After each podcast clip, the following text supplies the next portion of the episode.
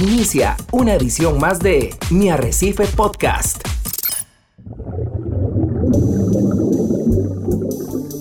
Usted está a punto de sumergirse en los misterios de nuestros océanos y en el fascinante mundo de los acuarios marinos. Esto es Acuariofilia Marina, un mundo marino en la radio gracias a la Asociación Costarricense de Acuariofilia Marina, una organización sin fines de lucro comprometida con el acuarismo responsable y profesional. Hola, ¿qué tal amigos de Monumental, la radio de Costa Rica? Un verdadero placer saludarle en esta mañana de sábado acá en Acuariofilia Marina, un programa de la Asociación Costarricense de Acuaristas Marinos que busca la oportunidad de comunicar muchos de los esfuerzos que pasan a través del país por medio de las diferentes ONGs o entidades que tratan de rescatar nuestros recursos naturales, así como también compartir buenas prácticas con todas las personas que tenemos esa dicha de tener un acuario en nuestras casas. Así que muy contentos de iniciar este año oficialmente. Le dimos un espacio, por supuesto, a las celebraciones de fin de año y le dimos un espacio a las elecciones nacionales que esperamos que usted haya disfrutado y haya sido parte de esa fiesta cívica que tuvimos en todo el país. Es nuestro primer programa de Acuariofilia Marina 2022 y nos sentimos de verdad muy emocionados porque hoy tenemos un programa muy especial, tenemos invitados muy especiales. Este va a ser un programa que de verdad creemos usted va a disfrutar muchísimo, así como nosotros lo vamos a disfrutar. Don Hernán Sofeifa, tomándonos el cafecito y diciéndole feliz año nuevo a usted en forma oficial ya al aire en Acuariofilia Marina. Muy buenos días Ricardo y a nuestros invitados que ya vamos a, presentar. Que tengan un muy bendecido año 2022. Qué increíble cómo pasa el tiempo y cómo ya Acuariofilia Marina dejó de andar eh, como un bebé, Ricardo. Ya, ya, ya estamos adultitos con el programa de Acuariofilia Marina que este año 2022 sea también para ustedes acuaristas un año de mucho provecho, no descuidemos nuestros acuarios y entre todos tratemos de seguir siendo acuaristas más responsables, cuidando más nuestros recursos marinos. Hoy, inaugurando el año en el mes de febrero, con invitados especiales que han venido fuera de Costa Rica, pero ya los vas a presentar. De momento quiero también darle la bienvenida a Acuariofilia Marina nuestro compañero Paul de eh, la asociación y de la junta directiva. Muy buenos días, Paul. Muy buenos días, Ricardo, don Hernán. Eh, es un placer estar de vuelta. Es eh, un, gran placer estar en el aire otra vez, ¿verdad? Acuariofilia Marina ha tenido su descanso de fin de año y empezamos otra vez este año con un gran programa. Esperamos que sea el inicio de un gran año. Tenemos grandes planes para este año. Tenemos grandes expectativas para este año. Y bueno, qué mejor manera más que empezar con invitados muy especiales que vienen a visitarnos desde afuera del país. Así es, Paul. Eh, y recordarles a ustedes que Azocam tiene tres formas eh, principales de comunicación. Nuestra página web, que usted nos puede encontrar como www.azocamcr.org. También nos puede encontrar en Facebook como AZOCAMCR y en nuestro canal de YouTube, donde por cierto estamos subiendo constantemente todos los programas de acuariofilia marina semana a semana para que usted pueda disfrutar de los tópicos que tenemos. Señores, la mesa está servida. Hoy tenemos dos invitados increíblemente especiales. Es un verdadero honor tenerlos aquí con nosotros. Hoy tenemos a los dueños, a los propietarios de una de las empresas más importantes del mundo en cuanto a acuariofilia. Una empresa que ha venido a transformar el hobby, una empresa que ha venido a innovarla y que se han fijado en Costa Rica como uno de los lugares estratégicos en la región de Latinoamérica y específicamente en Centroamérica para poder crecer la oportunidad para que los acuaristas, no solamente de Costa Rica, sino también los acuaristas de Centroamérica tengan acceso a estos maravillosos productos que tiene esta empresa. Hoy estos invitados especiales nos visitan desde Alemania y son el doctor Marcus Wengel y Thomas Golden que nos visitan desde Alemania y les queremos decir muchas gracias. Thank you very much for being here. Hopefully you guys are enjoying the visit in Costa Rica. The weather and the, and the food is nice. And thanks for being in Aquariofilia Marina. Muchas gracias por estar con nosotros. Gracias por estar en este programa. Thank you very much for being here in this nice radio session. Um, we've never done this before, I need to say. So it's the first time in Costa Rica, the first time on the radio. The food is great, the hospitality is great, and also we love very much um, the hobbyists here, which are in favor for our brand or go for the hobby. So thanks a lot for being here. Así es, muchas gracias a, a Marcus. Una anécdota, don Hernán, Paul eh, y amigos que nos escuchan, es que Marcus es la primera vez que está en Costa Rica, pero Tomás es la segunda vez. Y la primera vez que vino fue hasta el Chirripó y lo escaló. Imagínese usted, hasta allá llegó Tomás. Y, y, cuando me habla de Chirripó, me habla con una sonrisa en, en- en el rostro, así que yo creo que le gustó la experiencia. Ah, excelente que estén de visita por Costa Rica y, y por supuesto que nunca es tarde cuando la dicha es buena y más que tienen su primera aparición en un programa de radio, en Radio Monumental y en el mejor programa de acuariofilia que me atrevo a decir que hay hoy por hoy entre las personas que hablan el español, porque nos escuchan desde México, nos reportan sintonía de España, así que un saludo también especial a todos esos acuaristas alrededor del continente americano, de España e inclusive de otros lugares donde siempre hay alguien que habla español y está al pendiente de acuariofilia marina. Ricardo, como tenemos una empresa que hoy nos visita con una historia tan increíble, yo creo que es fundamental conocer un poquito de esa historia. Así que si, si me permiten, yo quisiera consultarle a Marcus, porque cuando las personas escuchan el nombre de Tropic, Tropic Marine, inmediatamente saben que estamos hablando de una empresa sumamente seria, que le gusta trabajar bajo sustentos científicos, que está comprometida con la investigación, el rescate de los arrecifes, en fin. Pero desconocemos tal vez un poco de su historia, porque quienes estamos de este lado del continente, tal vez no tenemos acceso a mucho material que está ya en, en idioma alemán, donde sí consta esa historia de Tropic Marine. Así que me gustaría saber, Marcus, ¿cómo nace Tropic Marine? ¿Cómo fueron esos inicios de Tropic Marine? Y cómo una empresa con prácticamente más de 60 años se ha mantenido vigente y qué podemos esperar para el futuro de- del acuarismo por parte de Tropic Marine. Three questions about all the history of Tropic Marine. It's not so easy to answer, but you're right. The question, how was Tropic Marine born? It was really like a little bit like giving a baby birth because it wasn't done in one day. Yeah, it took some months, and the story behind is um, a guy, a hobbyist in Germany called Mr. Biener, um, had the hobby, and there was at this time uh, no synthetic salt available. It was just the pure salt from the ocean available. And his son, a clever guy, also called Biener, but he was a doctor. Um, at the end, he was a professor, and he worked in the pharmaceutical industry.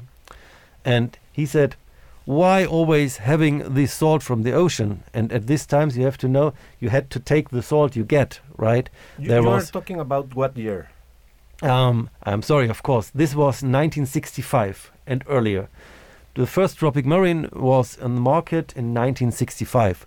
We still have one of these old uh, boxes there. It was really nice and uh, really nice uh, illustrations at this time. I can show it um, to you, by the way, sometime. Um, so this Professor Biener was in a pharmaceutical company, and he said to his father, um, "I can develop a salt." Um, getting the raw ingredients, mixing them together, and we have a salt. That sounds quite easy, but it isn't. It took them, uh, it took them uh, approximately three years to get uh, this salt done. Sí, Marco lo que nos está costando, contando en estos momentos, perdón, es que desde la década de los 60 empezaban a cuestionarse un poco la necesidad de generar sal sintética sin tener que extraerla del, del mar. Y por eso este pionero, el Dr. Beamer, vino a desarrollar una fórmula para poder empezar a hacer mezclas de sales para lograr emular una, una sal que fuera lo suficientemente buena para emular lo que pasa en el mar, básicamente. So, having the formula was one thing, um, mixing the salt was the other thing. because, yeah. um, believe me, I'm a chemist too, and mixing my first salt batches was not that easy because inorganic dry salts behave in the mixer. Yeah, how to say this? Um, you never know what happens if you didn't it before. And the little story beside was when this Professor Biener was mixing the first trace elements. You know, it's more than 70 trace elements in that salt, still the same. We didn't change anything. Um, he had to mix it and it heated up and it heated so much mm-hmm. up that the iron of the mixer um, was burning and it melted away. So that was a huge amount of money he had there. And this impression, he tells everybody, and he told me first if you mix the trace elements, be careful. And we are careful up to now. But with this idea and this knowledge of a, a, a chemist, um, we were able, or he was able there, to design the first synthetic salt with a really, really pure grade. That was the major difference to the organic and natural salts. Yeah, the grade was always the same. Eh, esa es una gran anécdota, Ricardo y don Hernán, que la parte importante de hacer la sal sintética no es saber qué viene, sino cómo mezclarla. Y la anécdota de que en los primeros intentos de mezclar elementos traza, estaban probando la, la, mezcladora y calentaron tanto la mezcla que se les fundió la, la mezcladora. Esa es una gran lección de lo importante que es no solo los contenidos, sino cómo llegar a los contenidos de la sal. Sí, y Paul, y tenemos que ubicarnos que estamos hablando de mediados de 1960, estamos, ellos están próximos a cumplir dentro de poquito 65 años. Es decir, imaginémonos hoy muy fácil, todo el mundo puede pensar en un ICP y hacer el análisis muy, muy detallado de lo que vamos a encontrar en el agua de mar, pero trasladémonos a 1965. Yeah, so the first salt was born, which is actually very parallel to Pro Reef, uh, our Pro Reef salt, which we sell today. The formula hasn't changed that much, but what was going on then? This Professor Biener, still, um, he, he, he was uh, the head of a huge uh, Italian pharmaceutical company, but then he got more and more fun on developing more products uh, for the uh, aquariums. Um, and you know, if somebody does something with fun, um, uh, good products will be there. And he started to to study um, the tank of his father. Then they had more and more tanks, and they they went up with uh, uh, further products. Right, it finished up in the 90s. Uh, then, for example, with the famous Bolling method. Yeah, but this Bolling method from Hans Werner Bolling was.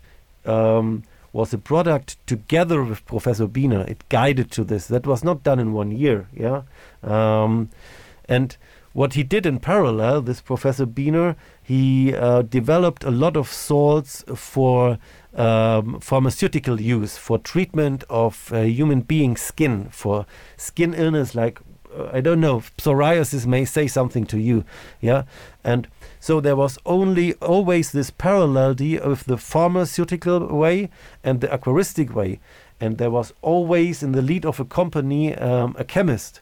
And I think this is one of the of the positive aspects that there always was a chemist, that we are still a scientific company which developed day by day, we are developing things and bringing them out.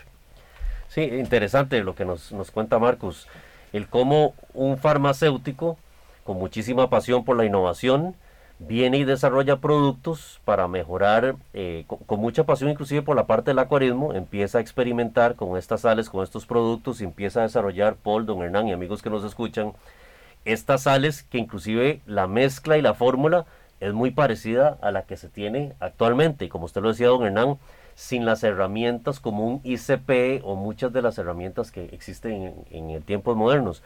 Y como también utilizaba estos productos pioneros basados en sal para tratar enfermedades de piel en los, en los seres humanos, eh, claramente manteniendo tanto la parte farmacéutica como la parte de la acuariofilia. So a little bit more of the history. Um, I think this went very well for, for the first 10, 20 years. Um, but then more and more, I don't want to call them competitors, companies which were engaged in this aquarium business always also entered the market. Mm. And for me, this was a positive effect because everybody knew something more, something new, and this together developed the whole um, hobby. Yeah, this is why why we have today a lot of hobbyists uh, uh, uh, um, being our customers. So, but on the other side, we always had to develop new things, and our goal was, or our major item was always to have one of the best salts on the market, right? Tropic Marine stands for a perfect salt, um, which uh, dissolves very clear um, and makes everybody happy. The, the, the most tricky thing in this process is to keep the salt homogeneous, right? Mm-hmm. This has mm-hmm. something to do with grain size. This has something to do with homogeneity. There's something with um, hygroscopy, which means how much water is in the salt, right? And we are always in this process to figure out what is the best technique. We have still one mixer where they begin at the beginning of it's I think it's from 1973 or something like this. And sometimes we do some mixing with it and it still mixes very homogeneous yeah? We don't tell how this mixer works but it works very well. Eh, parte del proceso como nos está contando Marcos verdad? Ha sido la importancia de querer hacer un producto bueno ya que después de que ellos empezaron a trabajar las sales, pues muchos otros competidores se metieron al mercado. Sí, ya, nos ubica él como 20 años, después, de 10 a 20 años después del inicio de, la, primera sal. De la primera sal, sí, ya habían competidores, pero ellos siempre han tratado de ser muy perfeccionistas en las técnicas de producción de esa sal. Y entre las cuales lo más importante ha sido lograr eh, que la sal sea muy homogénea. Claro. ¿Qué quiere decir? Que los primeros, eh, que las primeras partes del balde de sal sean iguales que las partes del fondo del sal, del balde de sal. Y eso requiere mucho conocimiento en términos del grano de la sal, eh, tiene conocimiento de qué tanto se puede, cuánta humedad puede venir en ese balde de sal. Y todo eso ha sido una prueba de, por muchos años, al punto de que ellos todavía están usando una de las máquinas originales del 1973. O sea, esto habla de ingeniería alemana, porque una máquina en Costa Rica en, de 73, ya saben no, que hay que buscarla. Sí, sí.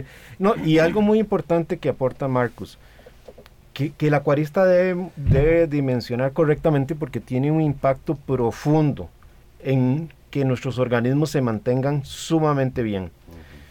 La sal hace la diferencia. La sal barata paga consecuencias.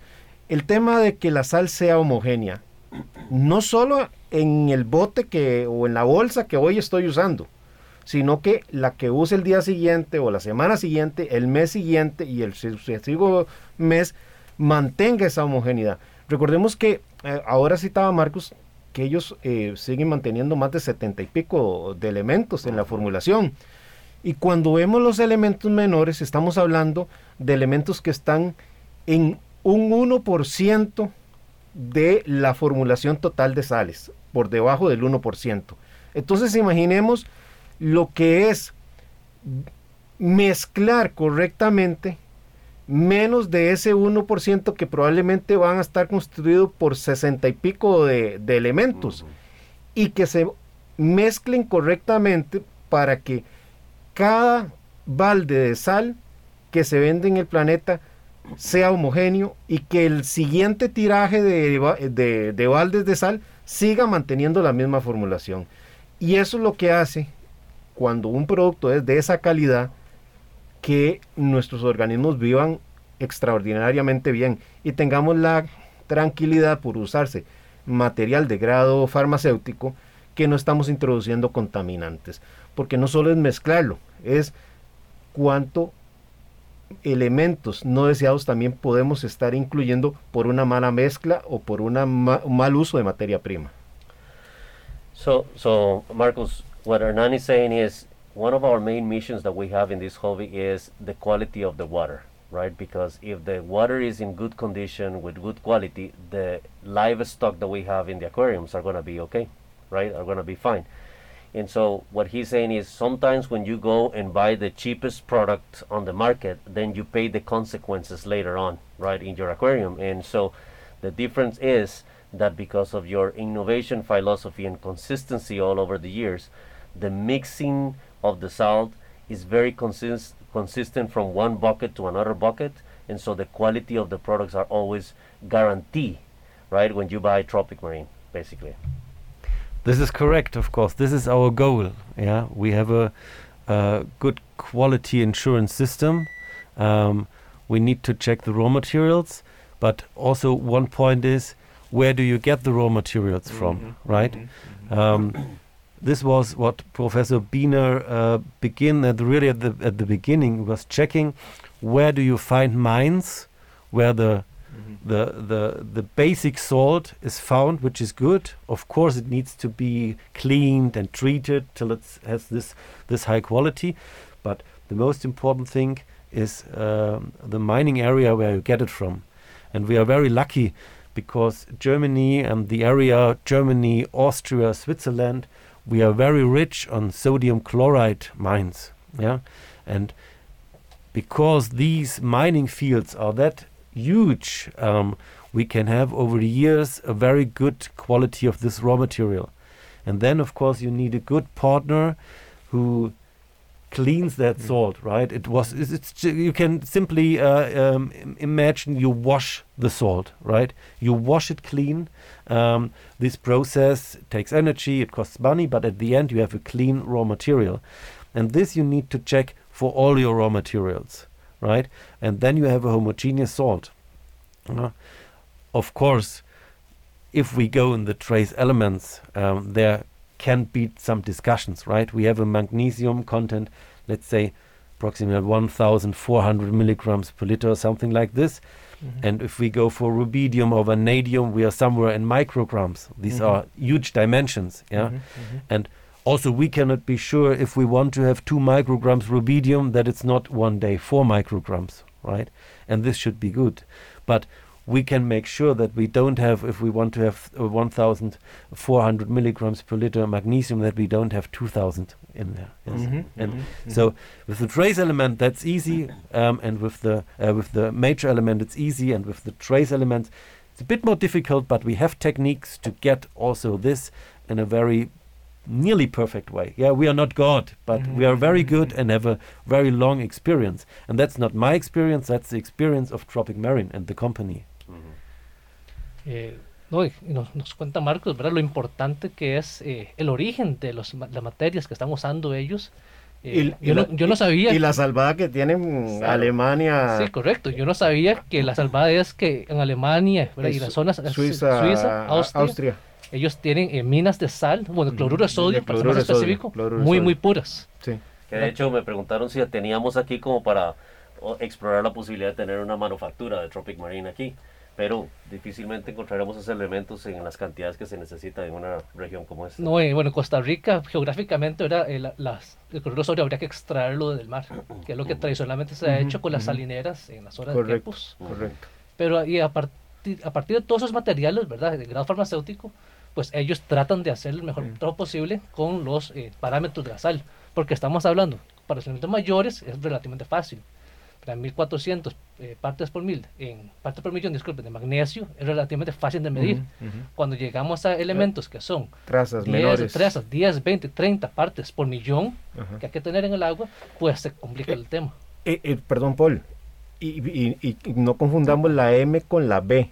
Partes por billón. O sea, que, que ya estamos hablando de, como bien decía Marcos, tal vez no son perfectos y van a haber ciertos márgenes eh, para alcanzar tal vez esas formulaciones tan específicas, pero por lo menos no hay lotes que encontres distancias o, porcentajes muy diferentes. Y eso es importantísimo en nuestro pasatiempo, la homogenización, el, el, que la calidad siempre sea homogénea, que puedas tener la confianza y por supuesto ya marcas que ofrecen sesenta y pico de años, yo creo que eso es lo que la, hace grande en nuestro pasatiempo. Sí, así es, don Hernán y amigos que nos escuchan. Vamos a hacer una ligera pausa y ya casi volvemos con más información acá en Acuariofilia Marina. Enseguida volvemos con Acuariofilia Marina, un mundo marino en la radio, gracias a la Asociación Costarricense de Acuariofilia Marina. Mi Arrecife Podcast.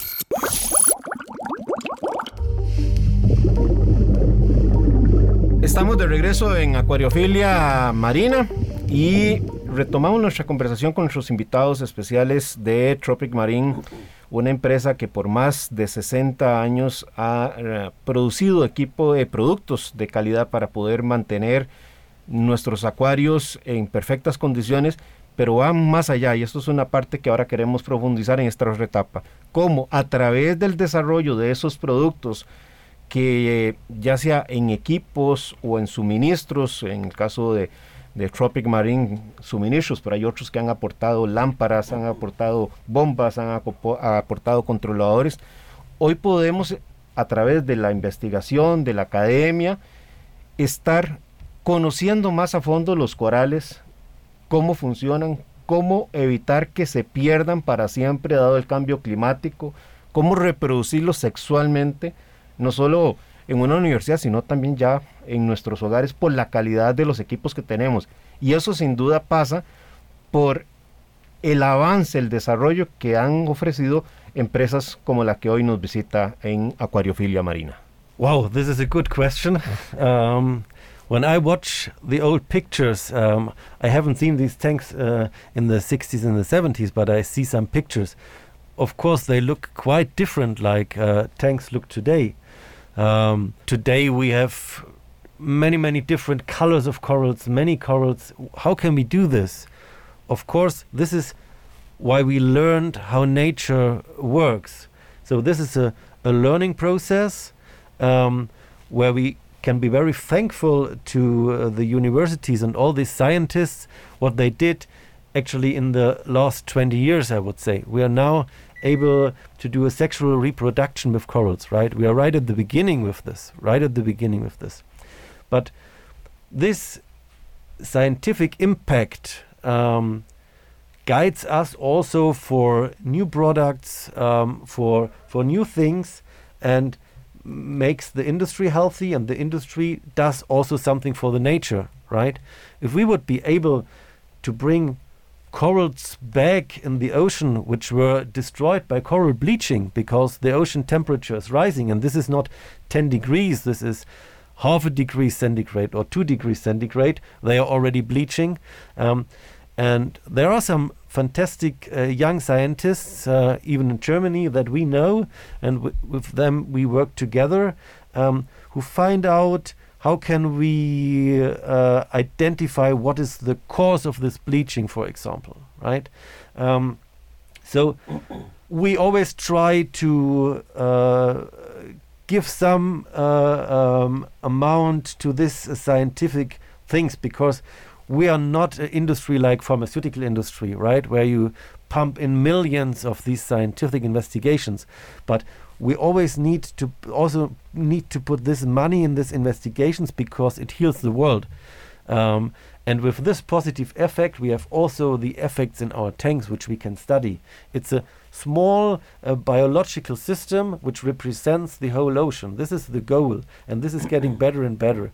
And so, my aim or my dream would be um, that we can leave the ocean like it is, but also harvest some things there, uh, which what the ocean gives us, right?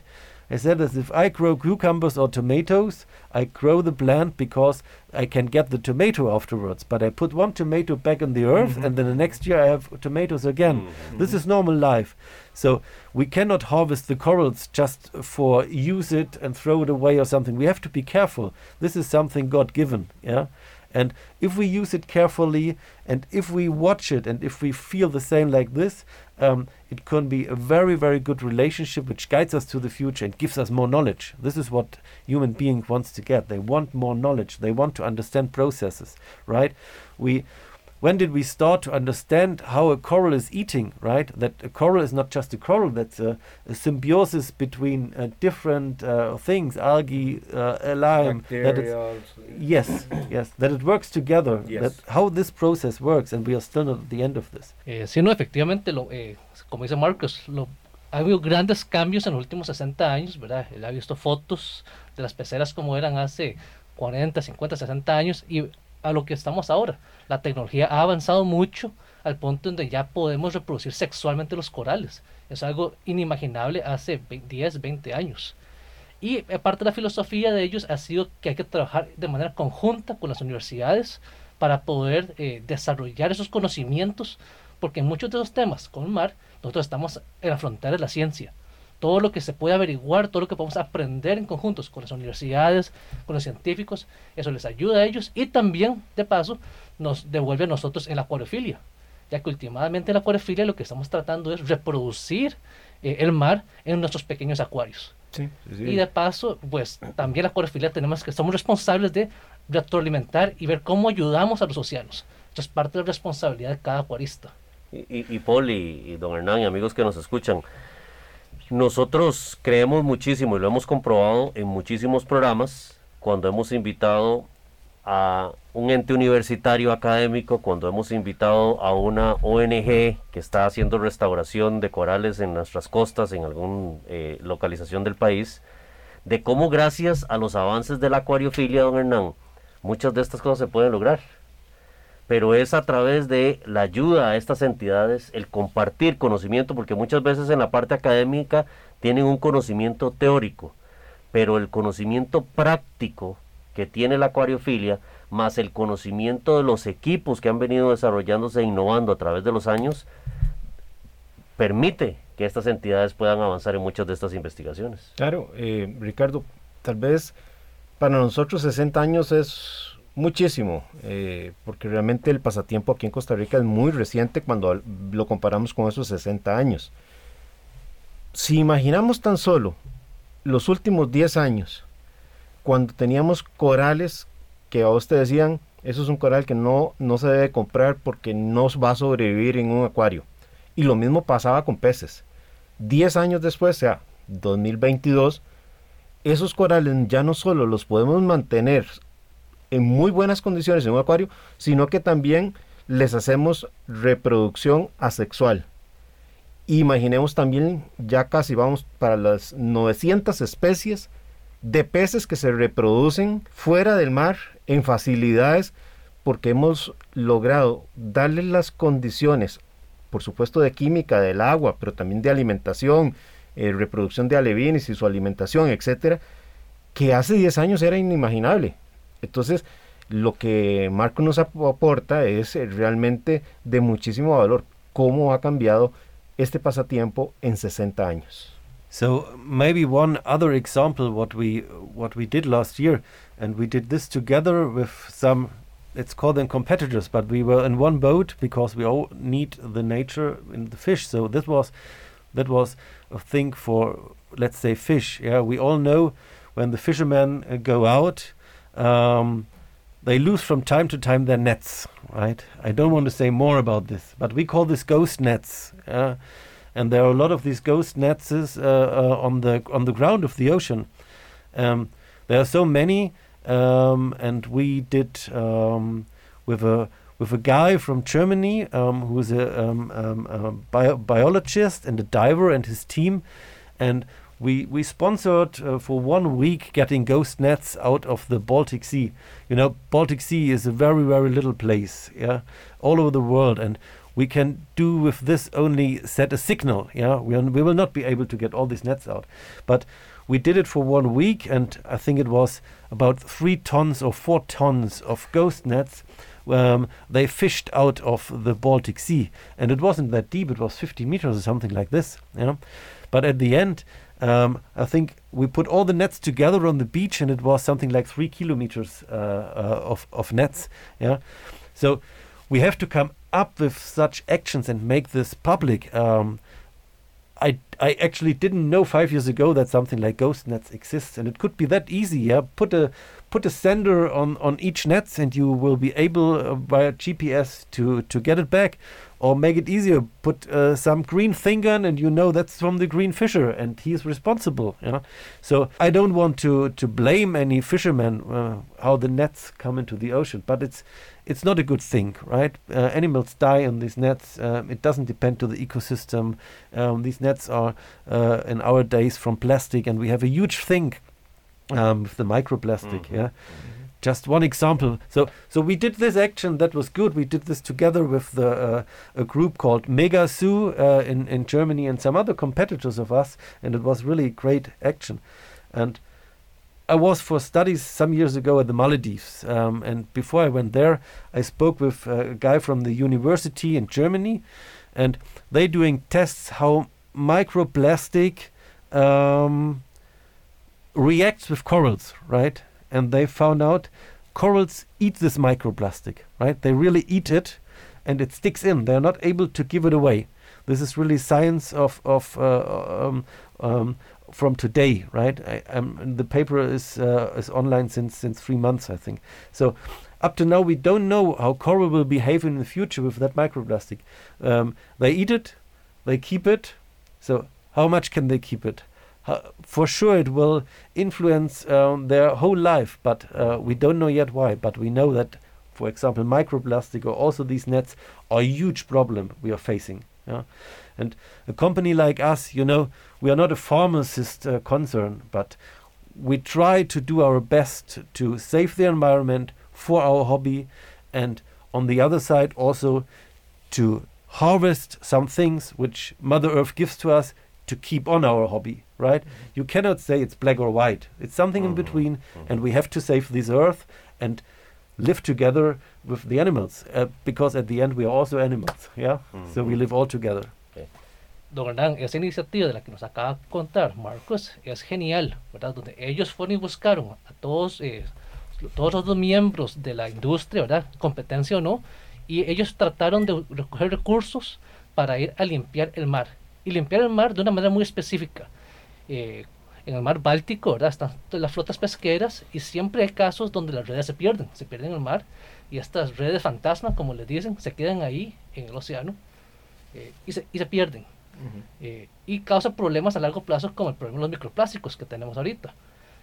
¿Qué hicieron ellos? Bueno, recogieron los fondos, fueron y apoyaron a los eh, buceadores para que fueran a sacar las redes y en cuestión de varios días eh, sacaron tres toneladas de redes. De tres kilómetros de... Tres kilómetros de redes, múltiples toneladas de redes y eso lo hicieron en corto plazo. Y esto les ha ayudado a ellos a tener conciencia de, wow, los humanos sí estamos causando trastornos drásticos en el ambiente, que a veces no vemos. Sí, sí. El tema este de los microplásticos nos está contando de eh, estas investigaciones que están haciendo en las Maldivas, donde los corales están comiendo estos microplásticos, pero no los logran sacar. O sea, estos microplásticos se están quedando dentro del tejido coralino. Y esas investigaciones que son recientes, o sea, se publicaron hace tres meses, todavía no nos dicen qué va a pasar a futuro. El efecto. El efecto que va a tener. O sea, van a poder los corales aguantar los microplásticos. Va a llegar algún momento donde el tejido siempre va a decir, no aguanto más plásticos y se nos van a morir. No sabemos. Y es un tema que tenemos que solucionar.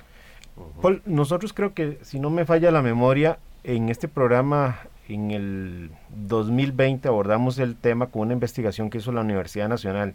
Creo que vamos a tener que invitarlos de nuevo porque este tema del microplástico no solo es relevante para los corales, los, los peces, sino porque también estamos ingiriendo. Y que me acuerdo en el 2020, creo que nos daban la referencia de que estábamos consumiendo al mes o por ahí, si no, me, me, disculpan porque ya se fue rato la, la, nota, de prácticamente una tarjeta de crédito a nivel plástico, era lo que estábamos consumiendo como, como personas y probablemente este tema ya todavía esté un poquito más alta las estadísticas. Así que valdrá la pena, Ricardo, retomar, el tema.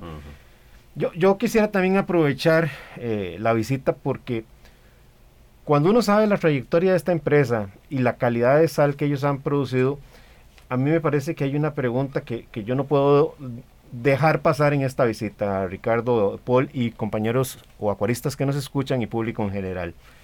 Y es que la química de los océanos ha permanecido inalterada durante millones de años. Es decir, si vamos y tomamos una muestra de agua del Ártico o la tomemos del Atlántico o del Pacífico, su química va a ser muy, muy similar, eh, con alguna pequeña variación, pero va a ser muy similar y no ha variado en miles de millones de años. Pero en nuestro pasatiempo vamos a encontrar marcas de sal que unas están hechas con materia prima de grado industrial, otras con materia prima de grado farmacéutico. Vamos a encontrar sal como la de la marca D&D o inclusive la, Red Sea, que me acuerde ahora, que se elaboran a partir de, del agua de mar evaporada, pero también hay otras que se fabrican con materiales sintéticos. Y vamos a encontrar unas que siguen un nivel de alcalinidad muy cercano al del mar y vamos a encontrar otras que inclusive tienen 5 de KH por encima de lo que encontraríamos en el agua natural de, del mar. Unas van a tener mejor representación de esos oligoelementos y otra una menor representación en cantidad y cantidad. Aquí la pregunta es, para Tropic Marine, ¿cuán importante es la química del agua? How important is water chemistry for tropic marine? Of course, water chemistry is a very important thing. Let's go maybe back to the beginning. Um, we couldn't do this, or Professor Biener couldn't do this first salt only by knowing what is in the ocean. And remember, back in the times we had no ICP, uh, we had not this analytical uh, things, but he found out the methods to uh, uh analyze the ocean water very exactly, and they he did it on different spots of the world, right? And you're right the waters are quite similar, but they are not the same. They are not identical. Yeah. So our tests um, see that you are somewhere at the coastal where you have a lot of rain in winter time. Mm. Um, the water from the from the land goes into the sea. The the majority of the sodium chloride doesn't change, but the trace elements change, right? And to our philosophy, each trace element in the ocean in the ocean is there to treat some fauna or flora, right? Some animal or plant need the trace elements.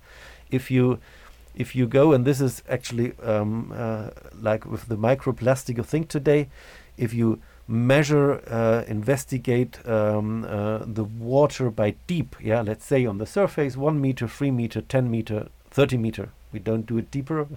um, so you find from time to time significant differences, and not only in the elements, you, you, you find it in organic particles. Yeah, what is the organic there? Um, um, is it natural or is it synthetic? Yeah, we find microplastic. So, water chemistry is one thing to have a look uh, if our nature runs well, if we can do something, and on the other thing, which animal behaves best in which part, right? We don't have the same corals all over the world.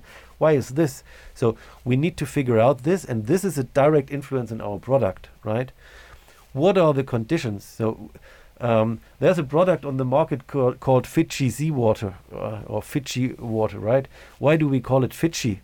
Um, because maybe Fiji is one of the best places uh, for for corals uh, um, um uh, there, and we have a lot of uh, artificial seawaters which companies do. Why don't they just use the, the seawater? Because it's inhomogeneous and there are pollutants in. It's more expensive, and this is really, you need to think about this. It's more expensive to clean the seawater, make it that clean that you can put it in the tank, than just take a synthetic salt and prepare the seawater, right? We also decided to use our salts to prepare this water, yeah.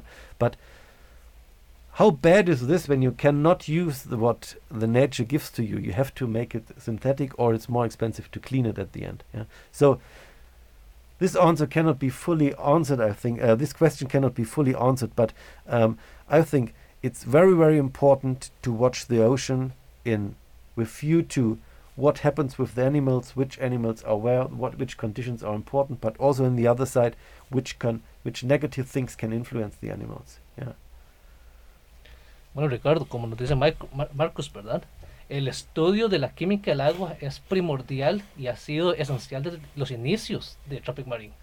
El, el doctor Biner, eh, sin, sin acceso a, los métodos modernos de análisis de aguas, él pudo sentarse e investigar exactamente cuáles eran los componentes del agua marina en esos momentos. Y la empresa Tropic Marine ha tratado de buscar muestras de sal de, todo, de todos los lados del mundo ya se ha dado cuenta que sí, en su mayoría son muy parecidas con ciertas diferencias. Al punto que sabemos que no es lo mismo eh, la sal o el contenido del agua en la superficie que a 3 metros bajo el agua, que a 10 metros bajo el agua, que a 30 metros bajo el agua. Y también tiene que ver con las estaciones. Si estamos en una estación lluviosa, ¿verdad? En aguas costeras, claramente, pues los elementos traza van a cambiar, eh, los elementos orgánicos van a cambiar. Y, y por ende, los animales que viven en estas zonas van a estar cambiando. Y todo eso es parte de lo que tienen que estar estudiando ellos regularmente en el momento de elaborar ellos su producto.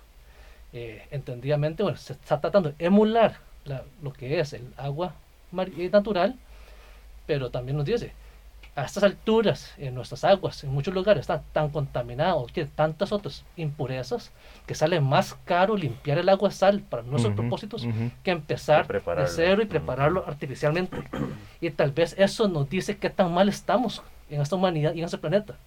Que salga más fácil recrear el agua artificialmente que tener que hacerlo sintético que simplemente por extraerlo naturalmente de los océanos. eso es una pregunta que no en pocas veces eh, me consultan ahí en el, en el blog, de qué, qué pienso de usar el agua natural eh, del mar. Yo normalmente diría, uno dice en tesis de principio, si todo está absolutamente prístino, es, es el agua ideal. Pero lamentablemente hay muchos factores como los que ahora mencionó Marcos, desembocaduras de ríos, corrientes marinas, rutas marítimas, eh, puede haber ahí un poco de marea roja, etcétera, que no nos percatamos, que no nos dan la seguridad de utilizar esa agua. Imagínense eh, de una ruta marítima, la contaminación que hay de diésel, de aceites y demás, desembocaduras de río, que pueden ser de ríos que vienen con desechos de, minería o de industria, entonces vienen con químicos o que vienen con metales eh, pesados que no deseamos en el acuario. Entonces, Efectivamente, eh, eh, el tema de la sal sintética viene a dar una tranquilidad si se usa una sal sintética de alta calidad. Y eso me lleva a otra pregunta, eh, Marcus. ¿Por qué movernos de las sales inorgánicas a las sales orgánicas es un paso importante en la acuariofilia marina? This is a question which focuses to tropic marine. I need to say this, yeah. As, uh, far as I, I, I hear this question, I know what you what you're focusing on, yeah. But of course, our tank, there is some inorganic and some organic things. Bacteria, carbon cycle, carbon dosing. This is the organic side. Minerals, trace elements. This is the inorganic side, and we we have a clear border in between this. We never mixed it up, right? If I put some uh, some magnesium in, some calcium, some alkalinity, it's always the inorganic side. If I put some bacteria in, some carbon dosing, whatever, this is the organic side. Probiotics, yeah. this is always the organic side. But now I think we are on a we crossed the border, right? We I just cannot say it in another way. We are another galaxy. You know? We found a way to add inorganic salt in an organic version. Yeah, we take an inorganic thing and mix it with an organic thing. This fusion is known for chemists; it's easy, but we never used it in in aquaristics. Yeah.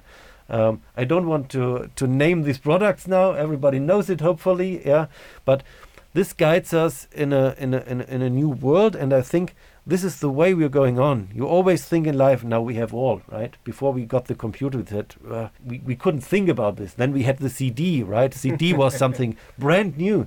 When this, I la disket, them CDs, hard disk, yes, so on. When I show my, my, my children now a hard disk, they say, "What is this?" right? oh, it has two megabyte. Wow, this is amazing, right? And we were proud on this. So life goes on, science goes on, and yeah. I think this is really a, a, a very famous step to combine inorganic and organic chemistry in the mineral part, right? In, in the dosing of minerals. Um, makes it easier, it makes it better, and it works very well. Yeah, but we are right at the really beginning on this. There are a lot of black boxes we are on with uh, our scientific team. Yeah, which mechanisms are there behind? We give some organic, inorganic in, it changes, it's transformed, it's metabolized, how does that work? We need bacteria. Which bacteria? What's the catalysm of this?